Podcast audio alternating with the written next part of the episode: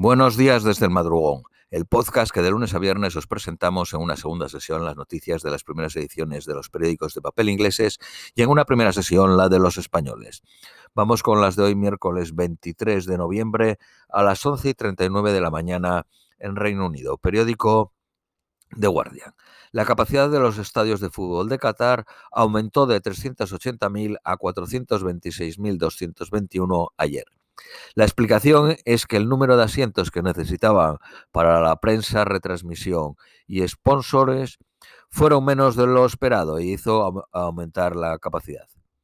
La Federación Alemana de Fútbol tomará acciones legales contra la FIFA por la prohibición de la banda del brazo con el símbolo del arco iris y la uh, palabra One Love. Mientras uno de los mayores cadenas de supermercados cortaba los lazos comerciales con el equipo nacional. Eh, se trataba de los supermercados Regue. La confiscación de sombreros con el símbolo del arco iris de los, de los seguidores de Gales está siendo investigada. La FIFA aseguró antes del torneo que todo el mundo era bienvenido y las banderas del arco iris eran permitidas. Políticos iraníes advierten al equipo de fútbol de la Copa del Mundo sobre los insultos al himno nacional en el resto de partidos que quedan.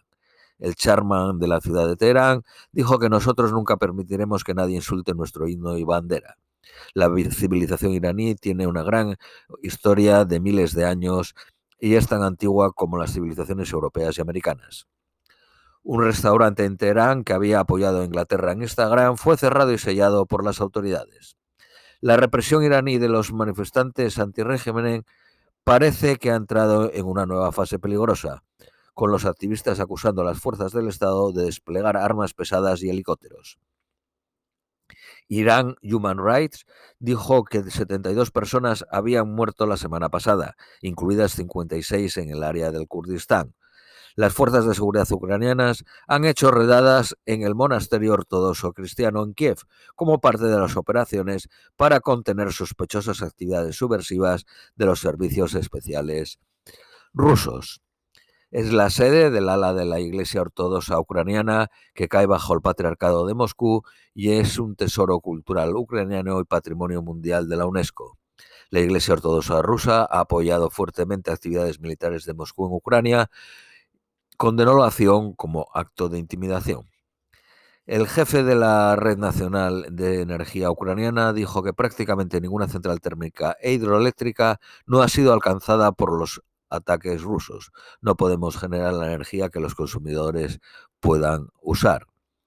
El número de muertos por el terremoto de Indonesia en la isla de Java alcanza los 268 y muchos de los muertos son escolares. 51 eh, centros educativos fueron alcanzados, mil personas fueron heridas y hubo 58.000 desplazados.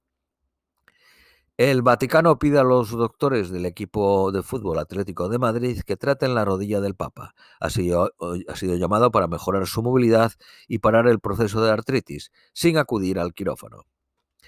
Investigadores en España han abierto la tumba de un clérigo del siglo XV y he sumado sus huesos en un intento de probar la teoría de que Cristóbal Colón había nacido en Galicia en vez de Génova. Los huesos exhumados podrían ser del sobrino de Colón. La economía de Reino Unido será la segunda eh, más débil, solo detrás de Rusia del grupo del GB, según la OCDE. Se expandirá este año el 4.4%, el sexto mayor pero se contraerá el 0.4 el próximo año y crecerá el 0.2 en 2024. Los negocios familiares del antiguo eh, em, ministro de Economía de David Cameron, George Osborne, aumentaron el salario de los directores en un 30% el año pasado, con los beneficios alcanzando un millón y medio de libras y las ventas creciendo un 20%. Los doctores advierten la pobreza fuerza a personas enfermas a seguir yendo al trabajo. Suna, que está sufriendo la revolución de cerca de la rebelión de cerca de 50, de 50 parlamentarios que están demandando finalizar los objetivos sobre la construcción de casas en los cónsuls, cónsuls, que ahora son obligatorias y pretenden convertirla en una recomendación. La mayoría de los parques nacionales en Inglaterra y Gales están cerrados a los caminantes. El sindicato RMT anuncia una serie de huelgas de 48 horas en diciembre y enero en el sector del ferrocarril. El actor Juliette Stevenson lidera las protestas contra la reducción de la feminización de las artes en Inglaterra. El 70% de las reducciones afectaría a Londres. Periódico Daily Mail. El Colegio de Enfermeras pide una subida salarial del 17%. Sus salarios ha caído un 20% en términos reales desde el 2010. Costaría al gobierno esa subida 9.000 millones de libras. El sindicato GMB pide una subida del 15% para los trabajadores de seguridad que llevan el efectivo a los bancos. Periódico Daily Telegraph. El centro de migrantes de Maston ha sido vaciado después de que 6.000 que residían allí fueron trasladados a hoteles en tres semanas. Periódico de Independent. Se ha levantado la prohibición de usar las mangueras después de semanas de fuertes lluvias. La ONU dice que Arabia Saudí ha ejecutado 17 personas en los últimos 12 días acusados de drogas y contrabando. El fuego en una fábrica en China mata a 38 personas e hiere a dos. Y dos noticias que ya dimos ayer, pero que hoy repite este periódico. Tesco restringe el número de huevos que se pueden comprar a tres cajas y los eh, más de 350.000 gatos cogieron el COVID.